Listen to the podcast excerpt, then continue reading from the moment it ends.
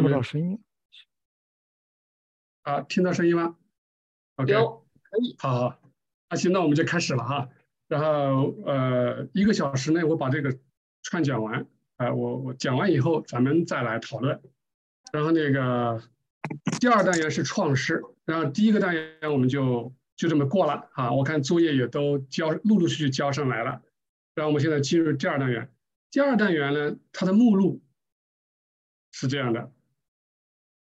呃，十四到二十一节，然后神从他自己，而不是从虚无创造了宇宙啊。十五节，而是从神性之爱与神性智慧创造的。然后十六节就讲有两个世界，十七节就讲两个太阳，然后十八节就讲两个世界的气、水、土，主要就是讲气。然后十九节就开始涉及到物质是怎么产生的了。然后到了二十节。呃，就开始这个讲宇宙它创造它有什么目的啊？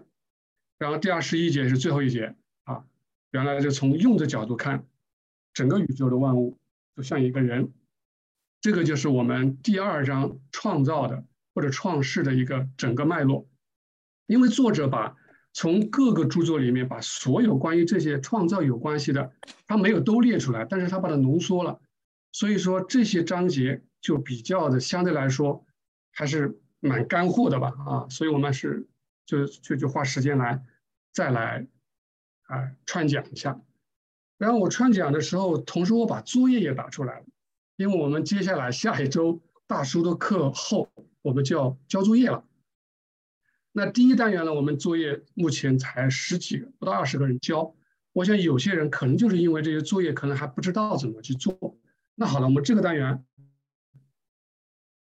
那十题啊，全部列在这里。这个十个题目其实就是跟着我们刚才那个这个目录里面的内容一步一步下来的啊，所以我把这些答这个题目的答案或者是参考答案也顺便就讲出来。好，第十四节，第十四节就涉及到一个题目，就问这个世界是不是从。啊，第一题有人说神从虚无中创造了宇宙，你认同吗？为什么？答我不认同啊？为什么？这个答案很明显。他说他是从哪里产生？他说不是，他说不是啊，从虚无中，是从哪里呢？哪一个？他说是从他自己，对吧？讲的很清楚，从他自己。他说不是，啊，不是从虚无，不是虚无。那我就把一些关键词列出来了。首先，第一。他说：“虚无就是个虚无，啊，虚无，虚无在拉英文他们里面，啊，他这个就是就是个没有，啊，虚无就是没有，虚无就是无，从虚无中产生，这个话本来就就是个矛盾的，啊，也就是无中生有，啊，就从无中能生出个东西来，啊，这个本来就是一个矛盾的，所以说这是跟真理之光是对立的。那在我们这个，比如咱们中国。”就经常有这么一个分别，一个这个争辩，叫有无之争。有无之争很出名，也是我们中国历史上一个大的问题啊。比如说王弼，他就说从无啊，为什么从无产生呢？因为他是从一个概念学来的，他从那个老子的什么道可道啊，这个道是没办法知道的，虚无缥缈的，没法认识的，他把它。单独列出一个“无”字来，来形容这个道，它的“无”就相当于这个道，所以它这个“无”不是我们所说的这个虚无没有，它这个“无”有点类似于这个东西是没法认识，是没有规定性的。啊，我们有规定性。啊，所以这么理解。那后来有人说不，他说不是从无产生的。啊，比如郭象，他就说是从有，他那个有就好像是我们现实世界的这种材料一样。啊，有点这个现实性，是从这个产生的。这种争论都争论了不知道多长时间，对吧？几十上百年。后来佛教进入中国来，佛教进入中国来，它开始扎根的时候，他就利用了这个当时魏晋玄学里面争论这个无啊，所以开始他们进来的时候也说他用这个本无，他甚至成立了一个宗派叫本无宗啊，这是这是。我这是一个插曲就说一说为什么这个东西它成为很多人无法理解的一个戈尔迪俄斯之结，也就是结解不开。我举个例子，就比如咱们中国，就为这个事情也是争过、吵过啊、闹过，结果啊，就是你说你说你的，我说你的，我说我的，啊，各有各说。这个颜色改一下，然后除了这个争论以外，还有更多的争论，比如说这个有人说，比如说西方哲学就说从哪来的？从水来的啊。有人说从哪来的？有人说是从气来的啊。有人说干脆我说是从无定来的啊，就无定就是我不知道从哪来的，叫无定，对吧？所以各种说法。那我们就很清楚啊，很肯定的。第十四节很肯定的，不是从虚无，而且也很肯定的告诉我们，世界是从这儿来的，啊，从这个宇宙是从他自己来的，啊，怎么从他自己？我们第十五节来讲，好，第十四节的第二个关键词就说，它是这个与万物的被造是怎么来的呢？它一定是从这儿来的，就是在自身为实体，好，你是实体不？光是实体没用啊，比如说我们说苏格拉底这个人是个实体，一块石头，我们也说它是个实体。但是这个实体你并不是在自身为实体，也就是你成为你之所以是实体，你是因为有其他的原因，你是依靠某个原因而来的。但是在自身为实体的，那就跟这个就不一样了。那这个实体就只能有一个啊，就是在自身为实体的。我们在第一章就学过了，在自身为实体。在自身为形式的那个就是神，啊，是关于神神观里面的一个要点，而且还说了它是存在本身，这个存在就是我们上一节所说的，啊，韦伯弟兄还说他那个烟盒的名字对吧？acid，这个就是存在本身，啊，我们知道这个 acid 啊是它存在本身，少抽烟，韦伯弟兄最好是别抽，好，好。那个存在本身是这个是在自身为实体的那个，这个概念也是非常重要的，也是贯穿我们整个呃瑞学的一个核心，就是只有它才是这个就是耶和华名字里的那个啊，我们说这个这个亚哈啊瓦哈这个对吧？这个就表示啊，前面我们说这个一个是表示呃叫做这个叫。exister 不懂怎么读，大概的意思这个意思啊，s，它加它就是它的本身，所以它才是存在的本身，而且它还是让你这个存在能够显现出来，就是能让你一个有一个形出来啊，让你能够形成或者让你成型，它也是这个本身啊，只能从这来，这是第二个要点。第三个要点就是。他们为什么摆脱不了这个戈尔迪奥俄斯之劫呢？就是因为他们老是逃不脱这个东西，他们逃不脱空间，逃不脱时间。你最有名的西方哲学家，你泰勒斯算是最早的西方哲学家，他是从水来，对吧？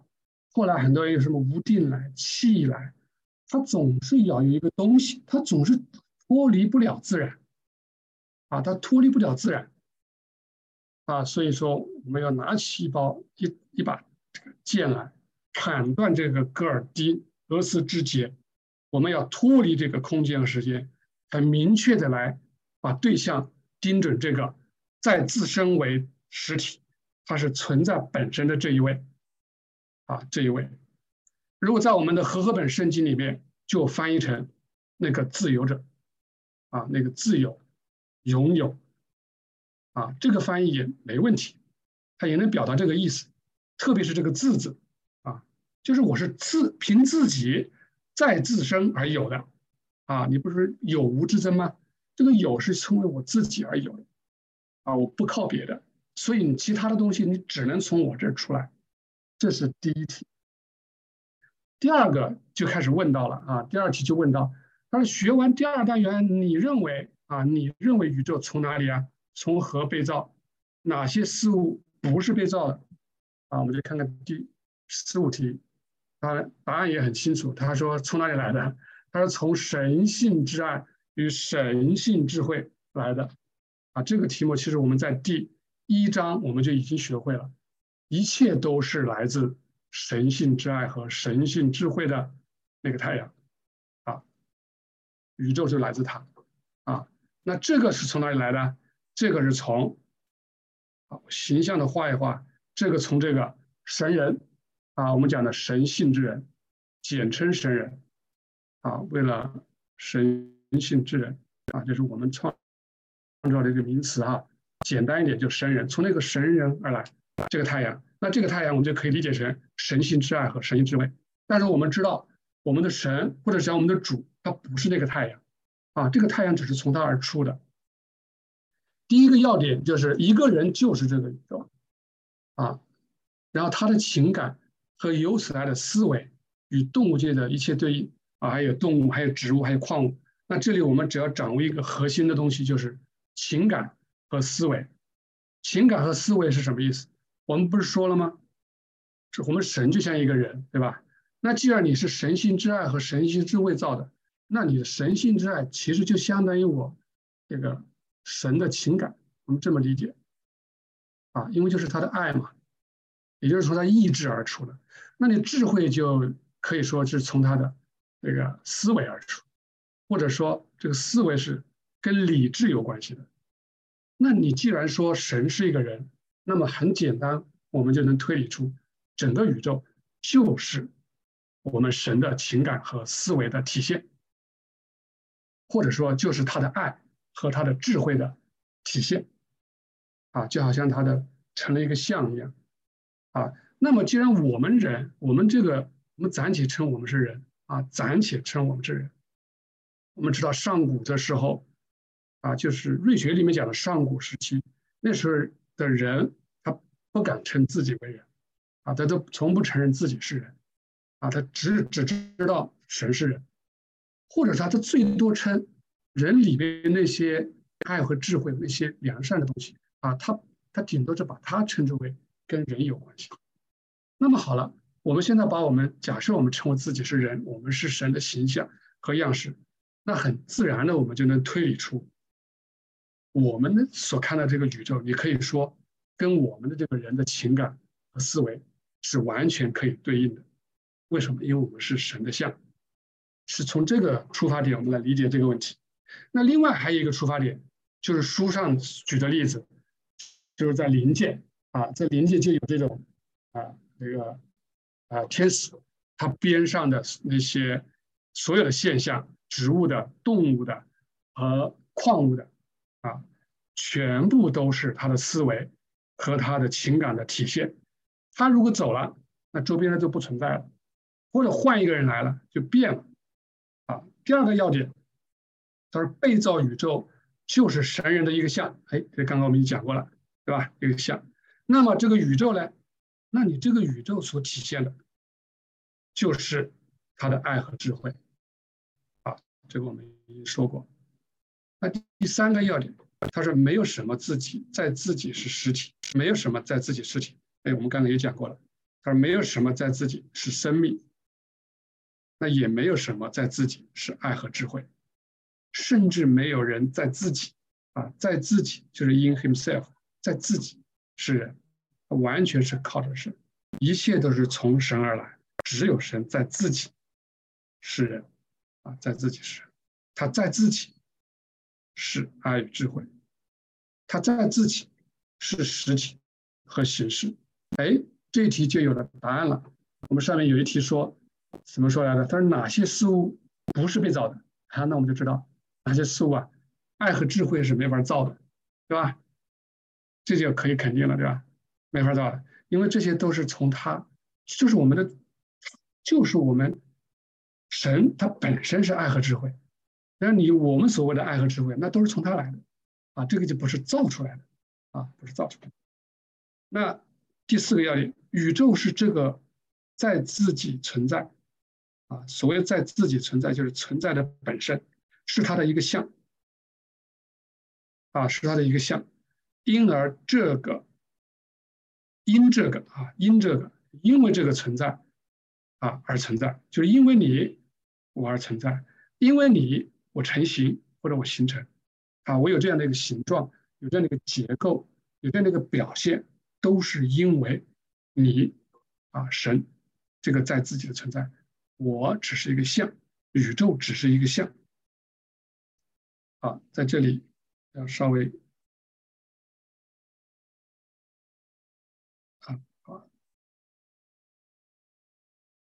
这个之前赵立雄问过我一个问题，我觉得有必要说一说。之前我们打个例子说这个啊，说神啊，然后好像是这个散发散发东西出来哈，光热，然后就好像一个镜子啊，说我们是人啊，是人，说它是个像，这个像或者说就好像一个太阳啊，一个月亮在水里面，就是水啊，在水里面也照了一个像啊，我们历史上有个叫做。月映万川嘛，啊，月映万川的说法，就好像，就好像类似于这种像，这个像这个比喻，我们可以听一听。这个比喻，但是有一个问题，刚才赵弟兄跟我说，他说这个像就好像有点虚，对吧？就什么都没有，是空虚的。有一个例子可能稍微好一点点，比如说，这个我们是一颗钻石，它是个石头，透明的，然后这个是。属神性之爱的太阳的光热，对吧？然后它照着我们，它的光热照着我们，那么我们从而有了光，对吧？然后也有热，像个小钻石，然后我们就影响到照到周边的人，对吧？照到周边，那也就是说，一个主啊，这是本体啊，他我们是他的像，这种像就比上面镜子里面的像就稍微有一点啊实在感一点。那这个像的比喻。其实，在很多宗教宗教领域也也也也做过这个比喻，啊，做过这个比喻，我就这个就是一个插曲，就来说一说这个事儿，然后再往下。好，第二十六、第十、十、十五、十五节，第二个问题解决了。第十六个是灵性的和自然的两个世界，啊，上一节说了，它是从神性的爱和神性智慧造了这个造了这个宇宙。那么第十六节紧接着就说，这个宇宙有两个世界，分两大部分，啊，分两大部分。呃，翻译成“世界”这个词，啊，我们不要理解成“我们不要爱世界”这么理解世界，就是分两大领域，对吧？分两大块，这样好理解哈，分两大块，啊，两界嘛哈，分为两界。那一个是灵性的，啊，一个是灵性的，这个词。对于非宗教人、非宗教的人来讲，啊，你你可以跟他说，我觉得这个比较浅显一点。你说他是精神的，啊，精神的。那另外一个就是自然的，是吧？自然的，啊，我们知道这个是属于灵性或者属灵的，对吧？那个世界是这样的。另外一个就是自然的。那这两个世界，咱们两个是有没有关系？有关系，但是我们是完全不同。啊，我们俩的关系就就就就就只有一个这种关系，啊，我记得我前曾经讲过这种叫映射的关系啊，映射，啊，然后我们在瑞学里面叫对应，对吧？对应的关系，就是我们俩的关系就是我我我我是一个这个一块石头，你那就有可能显现出来也是这个石头样子，但是你你那不叫石头，啊，你理解成是真理。啊啊，我这有一匹马，对吧？我这有一匹马，那你那块好像也出现一匹马，但是对你们来说那就不叫马，啊，那可能就是一种悟性、理解力，啊，它是这么一个关系。所以书上讲，他说以前的古人，他又讲上古之人，这个上古，古到什么我们不知道哈，我肯定，我想肯定是在咱们中国夏商周以前的人了啊，因为有历史记载，我们还没碰到过这种人啊，可能在以前 long long ago。他们有什么样的特性呢？他看到世界上的，他看到一棵树，啊，他居然看到一棵树，他不会把它想成树。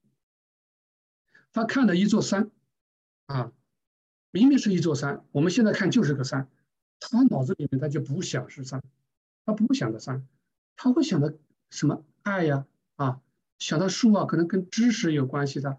啊，比如说橄榄树又是什么想法？这个香柏木啊又是什么想？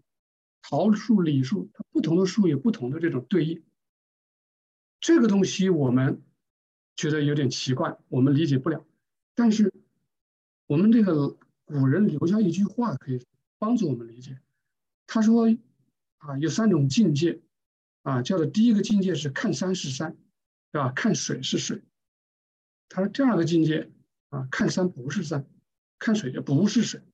他说还有第三个境界就是，那回过头来再看山又是山，水又是水。”这个就有点类似于我们现在在自然界，对吧？我们属于属世的人，我们不懂什么灵性的属灵的东西。我看山就是山，看水就是水。圣经里面说到山，西南山就是西南山，你不要给我说远了，对吧？我看到这个河水啊，看到这个这个这个这个一这个这个这个什么什么河，什么埃及的河啊，哪里的河，约旦河，那个水就是水，你不要跟我说的是象征什么真理，这是一个境界。另外一个境界就是什么境界呢？啊，就是我们有的哎懂了灵异了，对吧？我知道什么意思了啊！我开始看到圣经，一读圣经，哦，我看到讲橄榄树，哦，橄榄树跟爱有关系，橄榄有油，跟爱有关系啊，树跟知识有关系，那反正是跟爱呀、良善呐这方面的东西有关系，这个就是这个意思了啊！我看到大山、小山，我就知道。这两种爱，看到水啊，为什么用水洗礼啊？哦，水是代表真理啊。为什么喝喝这个杯是吧？这里面煮的杯，这个杯里面是液体，是水不是酒哦，原来是跟真理有关。这是第二个境界了。那还有一种境界，那就比这个更高了，就是回过头来，我知道这一层灵异关系，但是我并不再刻意去想这个了，我不用去想了。我一看，在我眼里它是个三，但是我。我很自然的流露出来，另外一种想法或者另外一种情感，我不需要去去做对应的思考啊。我用这个例子来说明一下这种两个世界的关系啊，这个叫对应啊，这个叫对应。那那个斯文登伯格说，他说这种学问在又是讲古诗了啊，又讲古代了。他说那个时候是叫做显学了啊，显学的意思是大家都知道啊，就是读书人可能。都知道啊，或者是或者是绝大多数人都知道是显学啊。我们从我们中国的有一些遗留下来的东西，约莫可以感受得到，但是我们还不是那么明显啊。比如说我们中国有个易经，对吧？嗯，里面也讲了很多对应的东西，但是我们看不懂啊。大概的意思就是这个意思，对应啊。但是很宝贵啊，我们感谢主给了我们机会，我们有圣经在手，对吧？我们有圣经在手，我们现在可以从里面开始学。对应学，对应的学问，然后呢，来掌握这两界的关系。第二，它是自然界中没有灵性世界的任何东西，就是我这个自然界，我们现在看到的宇宙是没你看不到灵性世界的啊。你所谓的说，我们现在说，哎哎哎，预言弟兄，我们不是学会了对应吗？那只是说那个看就是从灵里面看，或者从我们内在的眼睛看，但事实上这两界的东西是不搭嘎的啊。当我们活在这个世界的时候，啊，我们属于另外世界的东西就休眠了，啊，那个书上用休眠这个来形，或者叫沉浸了，啊，叫沉浸，然后当我们到那个世界的时候，到了灵性世界的时候，哎，自然界的东西就休眠了，就没了，啊，那那个世界的东西，哎，就苏醒了。所以说，啊，书上讲，我们就根本就没有死这回事儿，死。我们只有睡着了、睡醒了啊，睡了，就好像睡觉一样的，你醒了啊，然后你苏醒了，就到那个世界了啊。真正死字不能用在我们身上，只能用在啊，你去了地狱了，那叫死，那才叫死啊。大概是这层意思。然后这一点我们刚刚已经讲过了哈，对应啊，就是这两界的关系。其实现在还有人在用这个东西，有人在做好事，但是。啊，有人在做坏事。我们如果知道，啊，有一个宗教啊，叫萨满教，这个教啊，现在还有，这个在在中亚地带，在这个包括我们现在的东北的跳大神，其实就是从萨满教延伸出来的。我们中国还有一个本教啊，这个也就是本教跟叫做呃藏传的密教结合啊，然后它传形成了跟密跟印度的密教结合。形成了藏传的密教，其实这个东西本来是个好的知识，但是还是有人把它用来做坏事。坏事是什么意思？他利用这种两界的对应啊，他可能为了赚钱啊，也可能是做一些别的坏事啊，变成了一种黑巫术啊。其实巫术啊，巫术一词，有的人他用来做好事啊，比如求雨啊，对吧？或者是做一些事情，但是有的还是很多是黑巫术，就是做坏事，攻击人啊。那这个他们其实也是在利用一些对应的关系。那比如说我们道教，我们知道道教有个东西叫啊，我们懂画哈，反正就是这画符是吧？他们叫符啊，福禄，然后其实跟这个对应学有点关系啊。你用的好就好啊，如果掌握不了，用坏了，那就是坏的作用。所以在书上，斯威德莫克说，他说有的人利用这种知识，他居然可以。做一些动作，把一些东西，做一些祭祀，他能够让在这个世界上做一些事情，能让那个世界上产生一些反应，啊，他们以此为乐，啊，以此作为一个这个这个这个什么，啊，达到自己目的的一个手段。这是第第三题，我们就讲完了。有哪两个世界各有什么特色？有关联吗？怎么关联？啊，答案都讲了。然后第四题就是讲两个世界啊，两个太阳怎么造的？你说这灵性世界和自然世界是怎么造的？啊，是不是主说神说一句话就有了？啊，不是的，是说通过这两个太阳啊来造的。神说有就有，命立就立。他讲的意思是所有东西是通过真理，对吧？通过这个这个。我们真理两善不分，对吧？通过真理，那怎么通过真理，或者说怎么通过神的爱与智慧来建造、来创造这个世界呢？通过两个太阳啊，哪两个太阳？他说，一个是灵界的太阳，一个是自然界的太阳。那归根结底是通过谁呀？那我的答案里面不能说通过两个啊，我们怎么说呢？精确来讲，只能说是通过灵界的，只能说这个。那那个干嘛的呢？我们自然界这个太阳是干嘛的？这个自然界的太阳是次要之次要，啊，它只是一个替补性的援助。说白了点，你就是站在旁边搭把手帮个忙，啊，搭把手帮个忙而已，就这样。啊，真靠的还是谁？靠的是灵性世界的那个太阳，因为那个才是神性之爱和神性智慧。所以他说了，他并不是通过自然界的太阳。为什么？因为后者远远低于前者。自然界的太阳远远低于它，啊，他说灵性世界在其上，在哪个上？他说这个是自然界的太阳，啊，自然界的太阳。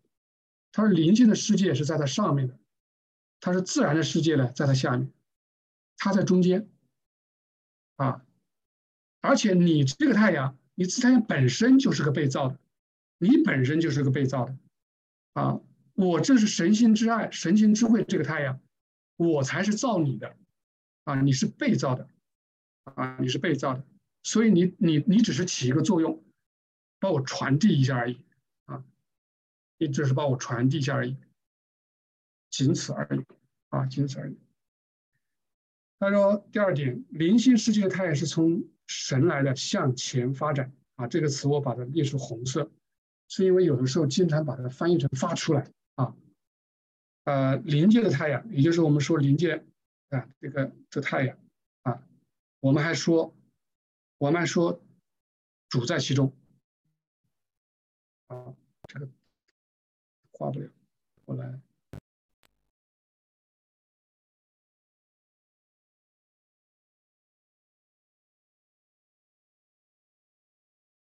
那个这个我我单独花两分钟说一说啊，然后我们说临界有太阳，对吧？太阳的意思就是这个地方，啊，像一个圆一样的，对不对？我们说这个，啊，我们假设是主，对吧？这个太阳不是主，啊，这个太阳不是主，啊，或者说你不是那个神性之人，他只不过是从我这里，比如说我这是我本是，我本来就是神性之爱和神性之位，啊，我本身是神性爱是神之位，是这个人的样子，当然，然后从我这里，就是我一定有。就好像有东西散发，好像是往前要推进，我要活动啊，有一个运行，或者说你讲推进也行啊，这个词你怎么都好形容的，就是往外要往外就往外走啊，往外走。那么呢，在离我最近的，在离我最近的这一块，那这一块就稍微剧烈一点啊，这个爱呀稍微剧烈一点啊，相对来说你就好像好比是密度大一点一样的，所以看起来。这里像一个火红火红的球，啊，就好像是火一样的，你仅此而已啊，并不是说你这个太阳本身是主，啊，你只不过是说最靠近，所以你就显得更红一点，或者是更剧烈的，像火一样的，是这么个意思，啊，是这个意思，所以我把它翻译成向前的发展，啊，或者向前的推进，都可以这么形容，啊，这么形容都行，啊，都行。然后我们接着往下，是向前发展。他说那个并不是神，他不是神本身，千万不能把它啊当成神，它乃是从神而来，是围绕它的一个啊，就好像球体一样的，只是你附近看起来像一个球体一样的，而且把它看成太阳的，也只有第三层天才能有这个感觉。到了下面啊，第二层天，它就看起来像月亮。然后到了再往下面，最底层天，它连太阳和月亮它都看不到，啊，为什么？离太远了，它的距离也就是状态太远了，它只有有光的感觉，啊，这个感觉光，它感受看不到那种太阳的感觉。第三，生命之中心的延展，生命之中心就是刚才我画的那个图，啊，就是我们的主，对吧？它的延展，也是以它为中心往外的延展，那个世界就是灵性世界了，啊。所以那个世界其实说到本质上，就是主啊，只能说是主的一个怎么样啊啊，后面我们讲到，后面会讲到气，对吧？它承载着这个爱与智慧，它的一种散发或者弥漫都可以。那自然有自然那个中心啊，自然的中心就是自然的太阳，自然太阳啊，然后它的有以它为中心往外的这种散发呢，我们就叫自然界。啊，所以我们知道有两个中心，啊，有两个中心，但是自然这个中心你是被造的，啊，你是被这个太太阳你是所造的。至于怎么造，我们接下来再往下讲，啊，怎么造往下讲。第四点是两个火，啊，一个是灵性之火，一个是自然界的火。灵性之火我们知道就是神的爱，对吧？神的爱。然后自然界的这火，那就真的是死的火了。啊，我们讲的物质的火，这是死的，啊，这是死的，这是纯物质。然后呢，所以我们为什么用火啊？用来往往用火来对应，或者是来象征爱，啊，来象征爱。我们心说某某人心中，对吧？火在烧，这个热情似火，对吧？啊，当然它也可以有像天上的火，也可以是地狱的火，对吧？也地狱。第五个。自然界的太阳的动力，这个动力啊，不是来自于自己，这个我们好理解，它完完全全是靠着那个世界的太阳啊，是它的一种生命力啊，还是生命，这个生命是没办法造的，是不是被造的，就是我们的神自己啊，只是他在推动。我们在第一章说过，它是第一的动力，对吧？我们叫动能或者叫活力，对吧？它才是活的。这个力啊，你这个太阳的热产生的这种动能啊，全部都来自于它啊，就好像我们现在用的电，我们太阳能电是吧？我们这个为什么水水的流动的动能从哪里来的啊？完完全全全部是从那个生命的力来而来。所以说，这个世界的这个太阳啊是个死的，我们千万不能把它当做神来拜啊。但是。古时候还真的有，对吧？我们知道罗马，罗马帝国在在全民归信基督教之前，全民归信基督教之前，他们是拜太阳神的，啊，他们是拜太阳神，啊，而且他们还把太阳神的，他为了推广基督教，啊，连把太阳神的生日都当成了，都把它改成了基督教的，叫我们叫十二月二十五日，对吧？把它改过来了。好，所以说太阳崇拜是可憎的，但是我们所敬拜的是那个灵性的或者灵界的太阳，也就是神心之爱。但是我们不能拜他，对我们也不能说拜灵性世界太阳，那也是错的，因为灵性世界的太阳不是主，啊，那个不是主，不是主本身，啊，只是从它而出的一个怎么样？我们刚刚讲有向前的发展，啊，这是两个太阳怎么造世界的这一题，我们就过了。然后第十八，关于两个太阳造世造世界，我们在后面的物物质的起源的起源的时候，我们会再再会着重讲一讲。第十八题是讲灵性世界和自然世界的气水土，着重讲气啊，因为气这些东西都是因气而来啊。他说一在灵性世界中，气是灵性的，这个好理解。它这个气是怎么来的？是神性之爱和神性智慧。最先向前发展的太阳，啊，我们不停的重复，啊，我们形成这个概念，知道这个太阳其实就是神性之爱和神性智慧，那就是我们的主了，或者我们讲神人，对吧？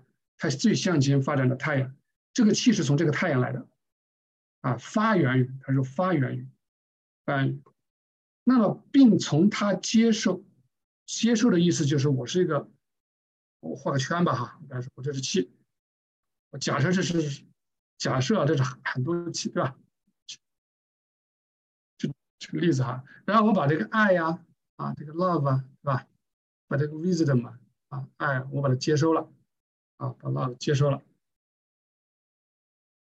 啊，接收了，就好像我是一个啊小的个体一样的，啊，我都接受，而且我是分别接收，我是个不连续的哦，啊，我这个气你不能说。我们俩从这儿连到这儿啊，联系有个什么连续关系没有？啊，而且我是最小的，对吧？我我已经到了最小了，也就是最小就造就这个气了。呃，有一个哲学家叫做这个叫什么？呃，忘记名字了啊。他有个叫做哦莱布尼兹，他有个他发明了一个东一个名词，我们借过来用一用，好吧？他说他说有个东西叫单子，他这个是活的。啊，就好像那个原子一样的，就好像有生命的原子一样的。我们只是要用它来做个比方哈，就好像这个就是一个小小的什么单子一样的，对不对？它每个里面所接收的是它接收的这个神经之爱和神经智慧啊，而且我是单独的，就是不连续的。那么也就是说，三层天的这个气跟二层天的气啊，就是二层天的气，我也是这个圈圈哈。那爱与智慧是不改变的。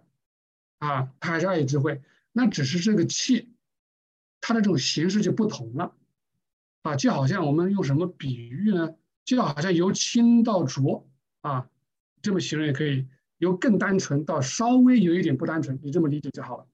所以呢，它就好像神性太阳出而出的那么最纯净的爱与智慧，它通过一层一层的往下，一层一层的往下，它就被这些东西怎么样包起来了。啊，就好像是被这些气给包着，然后被调和了，啊，被调和了，然后就没有那么剧烈，慢慢的就是吧，温暖一点，就让你三层天和二层天和一层天那些天使，你能承受的热和光是不同的。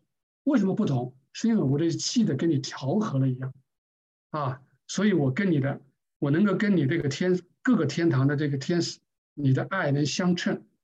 不至于把你怎么样，我就好像把你给烧死了一样啊，大概是这个意思，就好像我们的温度不一样一样的啊，我们的强烈程度不一样，所以这些这些个体的这些气啊，他们都是独立的接受啊，独立接受啊，它是有各自都是实体和形式，然后呢，通过一层一层的往下，它自己的形式改变啊，然后导致往下来啊，这可能是一层啊。啊，这可能是一层了，就，呃，我不知道用清浊这个好像有点不见得标准，只只是做这个比喻啊，或者说慢慢的怎么样固化，对吧？固化，或者是慢慢的这个动力越来越迟钝啊，你也可以这么形容，能动性越来越差，也可以这么形容啊。所以后面一章第十九节，这个后面一节就讲到了，最后最后最后怎么样，就变成了到头了。把头不动了，啊，不动了，就好像我已经固化了一样，啊，到边界了，啊，这个东西就叫物质了，这个东西就变成物质了，啊，大概这个意思。第三个要点，他说自然的气啊，它就是完全是死的了，对不对？自然的气，我们也用圆圈表示哈，啊，我们的气呃圆圈是，它是死的了，但是死了，你能够有动，能够能动能起作用，那你完全是因为灵性的之气。我陪伴着你，否则你啥都不是，啊，是因为我有陪伴你。这也就是说，啊，我又换一个颜色来画，换一个颜色。这也就是说，地上这个物质的气，就好像啊，有我的东西在陪着你一样的，对吧？就好像是这样的啊，你因我而存在，你只是我的一个像，啊。你的存在，你的活动是因为我，啊，是因为我，我没有了，你就不存在有，啊，是这个意思。所以为什么说说神性的存在，啊，我们说神的存在或者神性存在是无处不在，遍布宇宙，大概也是这个意思。你想，自然的气是不是无处不在？甚至我们体内都有，哎，每个细胞里面都有这个东西啊。那么你有，那我也在。但是我的在不是跟你在你的这个一起，只是一种相伴的关系，对吧？相伴的关系，这种一起只是一种对应的关系，啊，一种照相的关系，啊，所以说为什么神性无处不在？你有任何的东西，它都能感应得到。你一根头发掉下来，它为什么能感应到？你不要说头发掉下来，你一个分子、一个原子的变动，神性都能感受到，就是因为这个气的作用，啊，这个气的作用。啊，第四个，他说说话，他说这是身体说话，情感思维都需要气，啊，这个是讲灵界，啊，讲天堂灵界。他说那些天使啊，啊，他们都需要这个在，如果没有这个气，他的身体都没法固定，啊，坍塌了，里外都需要。然后他的所谓的思维传递、情感的传递，全部都是靠他，啊，全部都是靠他。这个东西就有意思了啊！这个东西跟咱们中国其实关系很大，目前没有被挖掘出来。如果有朝一日被挖掘出来了，我们中国的这个文化跟我们基督所启示的这个气的这个这个概念就大有联系了。因为气论啊，在我们中国自古到现在都有，从孔孟开始，老庄开始，一直到宋明。理学都讲这个东西，甚至啊，像张载明明明就说世界由气而构成，他还说了一个元气啊，就是精神之气，精气啊。然后到了宋明的时候，气论还有一个叫理论理，对吧？理学我们知道啊，朱熹的理学，二程和朱熹，理是。理在气先，是理重要还是气重要，对吧？是理气都重要，还是哪一个是为根本？历史上也是争得一塌糊涂。那张载说气为先，啊，理只是一个规则而已。然后那个朱熹说理才是根本，理是形而上，气是形而下。那有人说气理应该都重要，是吧？这样的理论啊，多的不得了啊！我们只要读这个中国哲学。你从宋明开始，啊，这些这些争吵就不得了的多。同时还有一个心，啊，心学、理学加气学三个东西构在一起，几乎就构成了我们近代从宋明以后一直到现在来的中国哲学的一个核心。如果用我们现在学的这个，呃呃，这个叫新耶路撒冷的教义，啊，我们真的是比较好理解。啊，如果我们有。将来有啊，有哪位做学术的啊，能够深入到我们这个瑞学的这种气的理论里面，联合我们中国的这种哲学的气论和理学联系在一起，那可以写很多论文出来，啊，也会方便我们啊，这个主的启示能融入到中国文化里面，让更多的人能接受我们啊基督教新的启示。好，我们呃这个不岔开太多。我们进到物质的起源这个问题，好像嗯，蛮多同学也关注的啊。这个呃，我们这几天啊，我跟好兄几个也之前也在讨论这个事儿。我在这里，我想把这个问题当做来用图画画一下啊，不见得是这个答标准答案，但是可以参考，参考能形象的来理解啊这个东西。呃，我我从这个上面画一下啊，这个是临界太阳啊，我们讲神性之爱与神性智慧的最先发出，往下来。三层天，啊，这个好理解。然后二层天，然后一层天，啊，然后神性之爱、神性智慧往下，下啊，我用上下来表示哈，嗯，上下也是内外嘛，意思是一样，啊，一层一层往下，一层一层往下的意思，刚刚我们讲气的时候讲到了，对吧？一层一层往下的意思也表示着你一层一层的，就好像这能动力啊、活力啊，就越来越降低，对吧？嗯，能动性对吧？或者叫这个啊，或者由轻到浊也好，反正一层层低。这也就是为什么说每层天它不同啊啊，也就是在于此啊，每层天是呃不一样，每层天的不同。好，再往下，然后再往下的时候就到了好，你说。这个叫叫中间临界啊，中间临界，那就更往下了，对吧？那就更往下了。我们读书的时候知道，这一届这个中间临界是跟我们人人类的这个所在的这个物质界。啊，我这么画的意思，因为我没办法画并存，并存的意思就是他们两个实是重叠的啊。或者说他们是平并行的啊，并存的，就好像并存的意思，就好像我们这个人，这个周玉阳这个身体，它里面还有一个人啊，它里面还有一个，呃，叫做叫做这个周玉阳的灵魂啊，它其实是重叠的啊，并存的，是这个意思。那好了，那这样往下由轻到浊，或者由这个能动性由由。活跃到这个是吧？慢慢的就到头了，我们称之为这个到边界了，对吧？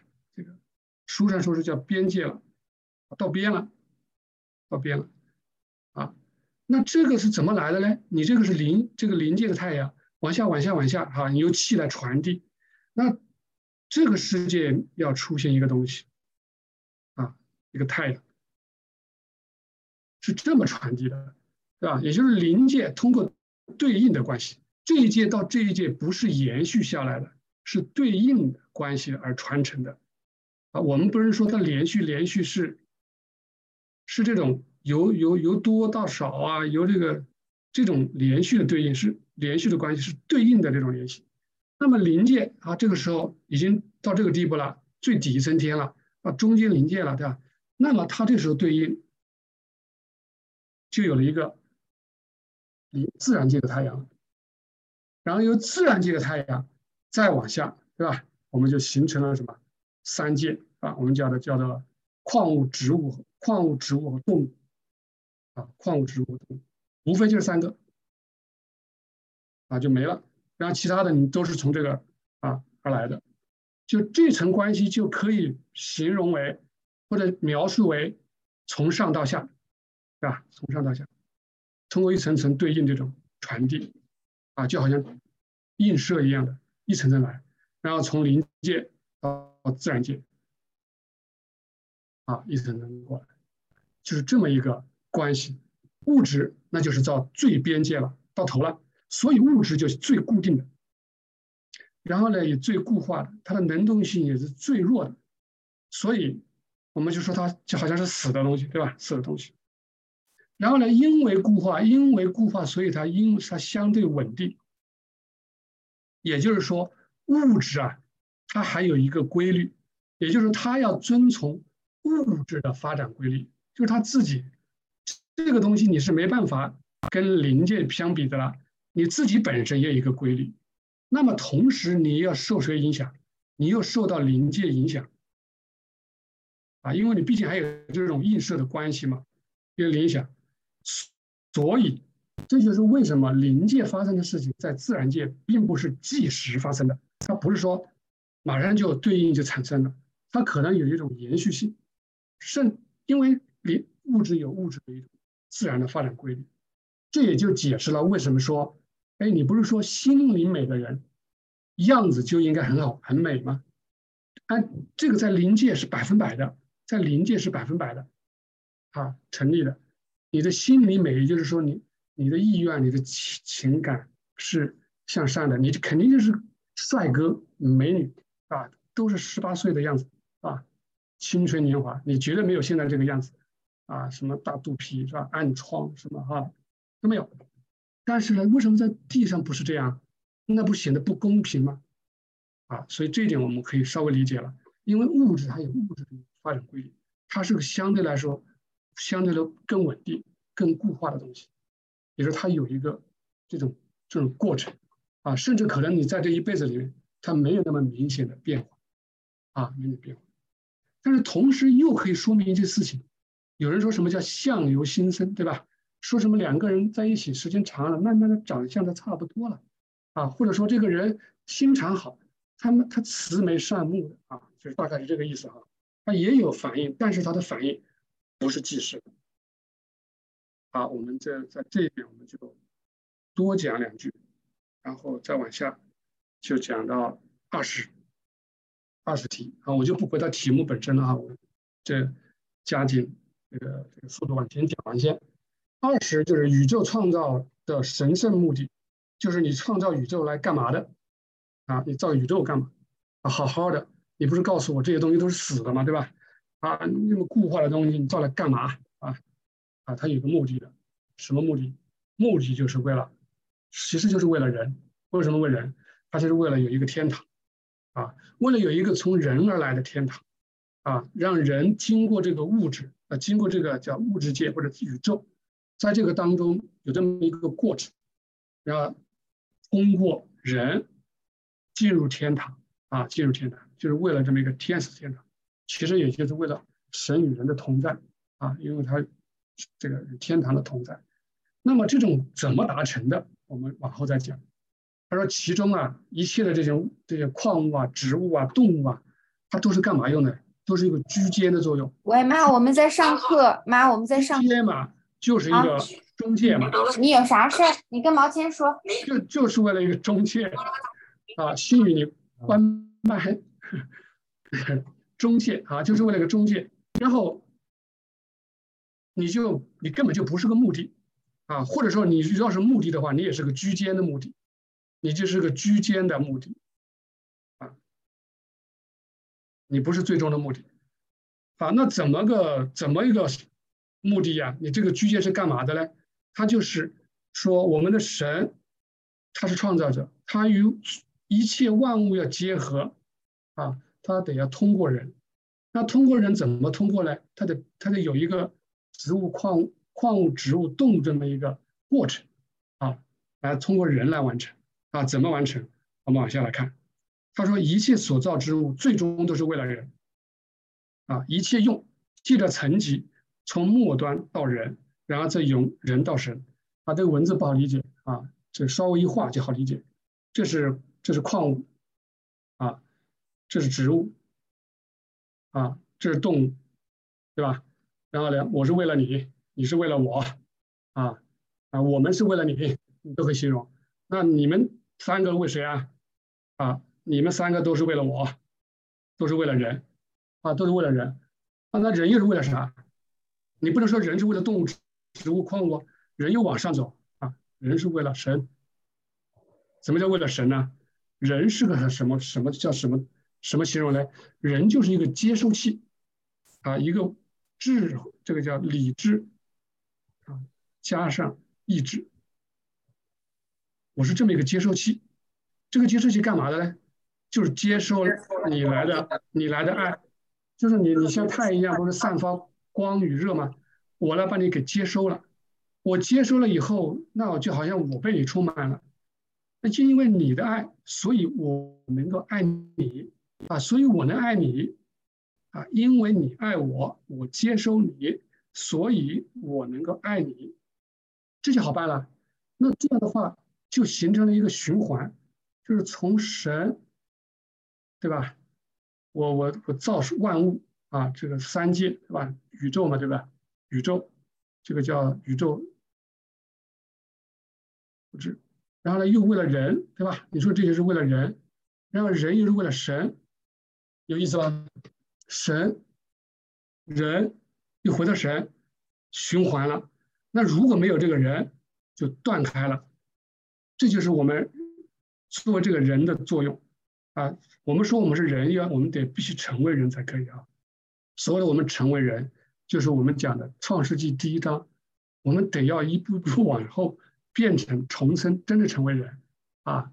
也就最起码你能到了第一、第二、第三、第四，对吧？你能才能接受神爱啊，然后呢，我们才叫人，对吧？这样的话，我们才可以有一个循环，我们来才才会去爱神。所以，为什么主在新约里面说，他说你们最大的诫命就一个，你就是爱我就行了，你啥事别做，你只爱我就行，你。要你爱我，不是说我很自私啊，我很我我就喜欢你爱，对不对？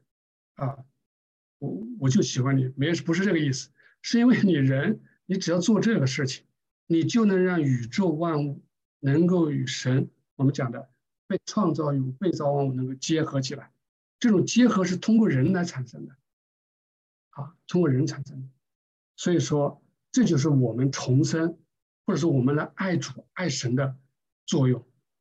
啊，或者说我们这个教会的作用何在？啊，就是这个目的。所以说我们信主还是有用的，对吧？不光是为了自己，我们也是为了他人。啊，我们爱神爱主，也是为了他人。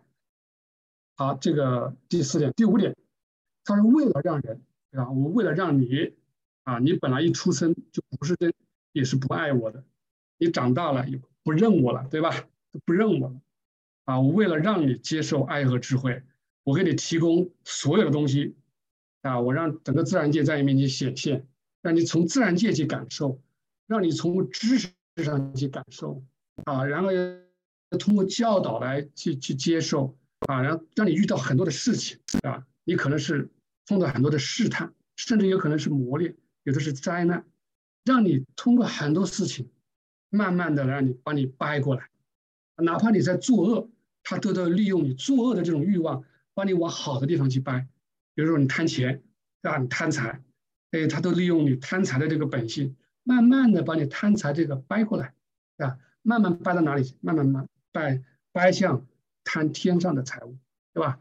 去爱天上的东西。所以说，他说人，你这么被造啊，你不报为什么会被造成这个样子啊？就是让你为了让人，只要你愿意，你只要你愿意。你愿意吗？他天天在问你愿意吗？你只要愿意，就能接受爱和智慧。你只要开门，我天天在叩门，只要开门，我就进来。啊，最后一节是讲二十一节，他说受造宇宙的万物在形象上都是一个人。哎，这个人我们已经讲过了，对吧？为什么是这个人？他说从用的角度。用的角度的意思就是说，他这个特别是指在这个在灵界，他在自然界很难看得出来啊。他上古之人很明白啊，因为上古人懂对应呢，那我们不懂对应，那我们就没办法明白。我们没办法明白，那就启示给我明白呗。那你从让我们上课认识他，是吧？让我们这个读书来认识啊。一个人就是一个小宇宙，哎，这个也是我们一个题目。我们回答这个题目可以两种方式，一种方式我们知道。我们的神就是一个人，对吧？然后是宇宙是他他的爱与智慧，也就是他的情感和意志、情感或者说他的意志和他的理智或者思维构成的。哎，那我呢？啊，那你和我呢？我是神的像啊，像他，对不对？那我们也可以这么说，也是我们我们的宇宙，我的宇宙就是我的情感和我的思维啊所体现啊。这个在佛教里面一个叫唯识宗。讲的很透彻，他们是知道这个道理的，就是一切东西都是从我的意识而来，从我的情感认识而来。那如果这个用我们斯维德莫的话，就是在临界就太明白了啊。他说在临界一去全部都知道为什么？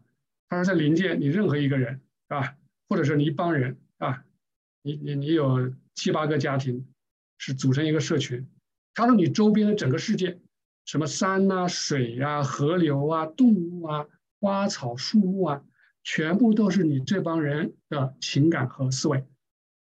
就是你想什么，你喜欢什么，你愿意什么，周边就出现什么，就是说白就是这样的。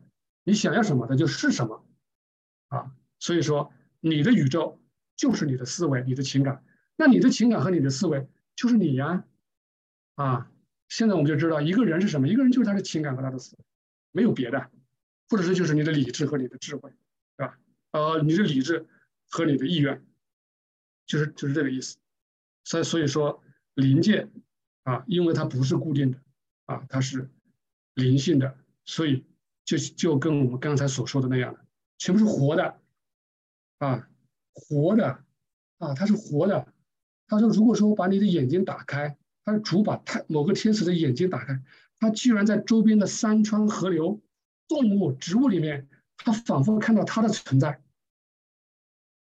这多么神奇的一个事情啊！这么神奇的事情。啊，所以说它是从用的角度啊。那如果我们要在这个世界理解，其实是可以理解到的。我们最后一个啊，这个一点我就讲，我们讲这个呃，哎画我画讲教会啊，讲教会。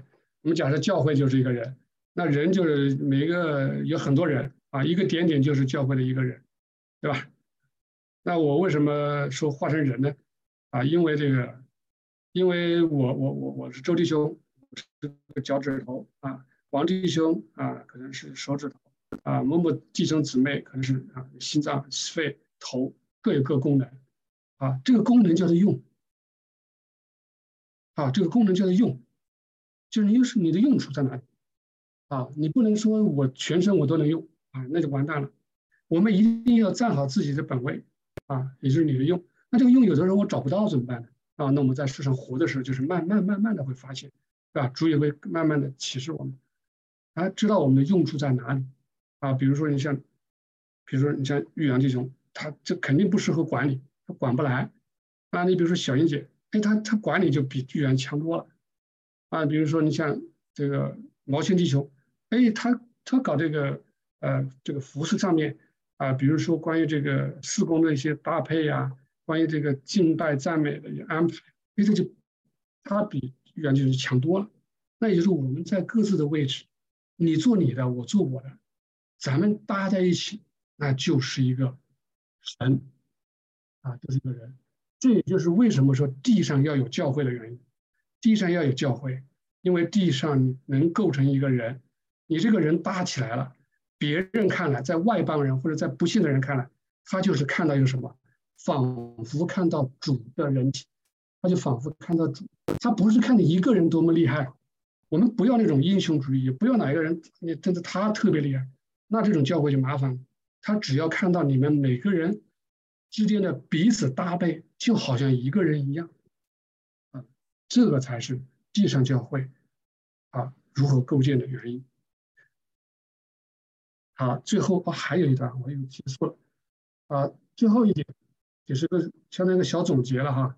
它又就是说，我们每个人里面，我直接说总结了，每个人里面都有一个神性的秩序，也就是说，从最高或者是最至内在，到最终端、最终极或者最末端，啊，创造肯定是这么来的，对吧？也就是从头到尾嘛，啊，从头到尾来的，然后呢，到了尾就停了。停了就是自然界了，停了就是自然界了，对吧？就是自然界了，那就成了，就是造完了，那人就被造出来了。好，再来造人，不是先把人造出来了，是吧？再来造人，那这个秩序，这个秩序啊，在哪里呢？在我们每个人里面。他说，人在形式上就被造为这样的秩序，啊。他也是这么个秩序，啊，从从至内在的啊到至外在的啊，至内在的我们叫做初始的东西，至外在的我们叫做终极的东西。这些东西在我们每个人里面啊，你我他每个人里面，好人坏人都是一样的，都是造成这么一个秩序。哎，那为什么有的人就上天堂，有的人下地狱啊？有的是好人，也是坏人。所谓的我们说好善上天堂，也就是你恢复了这个秩序。你这秩序是乱的啊，你这个秩序是乱的，是反的，是悖逆的啊！你是朝着往下头走的，是吧？然后变成往上的啊！你你之前是是这么悬的啊！我们在《divine love divine wisdom》里面有一个说法，他说，往地狱的人就是喜欢这么悬，右旋，往下钻，往像钻土一样的往下钻。他说：“天上的人就不会这样的，天上的人他连打转都是这么转，啊，为什么？他往上转，啊，所以说我们被造的时候，本来秩序都是好好的，一切都是好的，但是我们乱了这个秩序，啊，乱了这个秩序，那也就是因为我们当初的，啊，因为自由意志的原因，我们选择堕落啊，一代一代这么传承下来，因为遗传加上后天的一些培养，啊。”后天的一些熏陶吧，啊，所以我们把这个秩序怎么样乱，所以我们恢复到这个秩序，这个就是啊，这个这个创造的一个用处。好，好，我们再看看我们的题目，都顾及到了啊，题目在这儿。啊，题目在这儿。呃，我应该题目的答案应该都讲了啊。然后如果做题目的时候找不到答案，那我们就听一下啊，回放一下，往前拖一下啊，就在这里了。然后我的分享就是结束了，超了九分钟。那个小英姐